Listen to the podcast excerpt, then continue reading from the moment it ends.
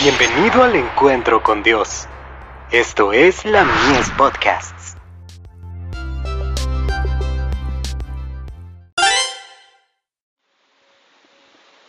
La fe por la cual vivo. Santidad de vida.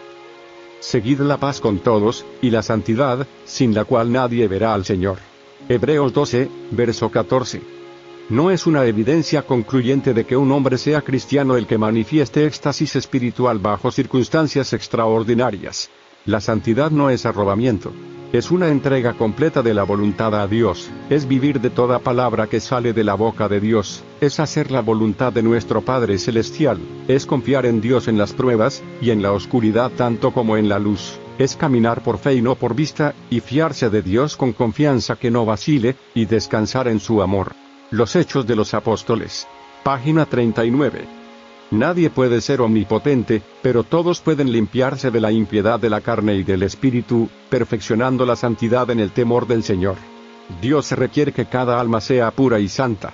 Tenemos tendencias hereditarias hacia el mal. No necesitamos continuar con ellas a cuestas.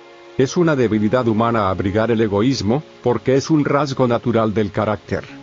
Pero a menos que desechemos todo egoísmo, a menos que crucifiquemos el yo, jamás llegaremos a ser santos como Dios es santo. Dios requiere en toda la perfección moral. Los que han recibido luz y oportunidades como mayordomos de Dios, debieran perseguir la perfección y jamás rebajar la norma de justicia a fin de acomodarla a sus tendencias heredadas y cultivadas hacia el mal.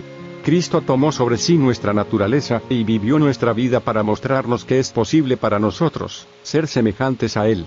Carta 9. 1899.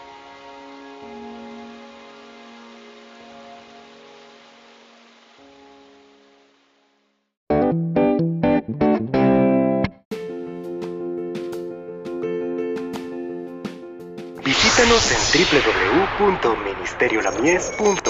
www.ministeriolamies.org para más contenido. Dios te bendiga.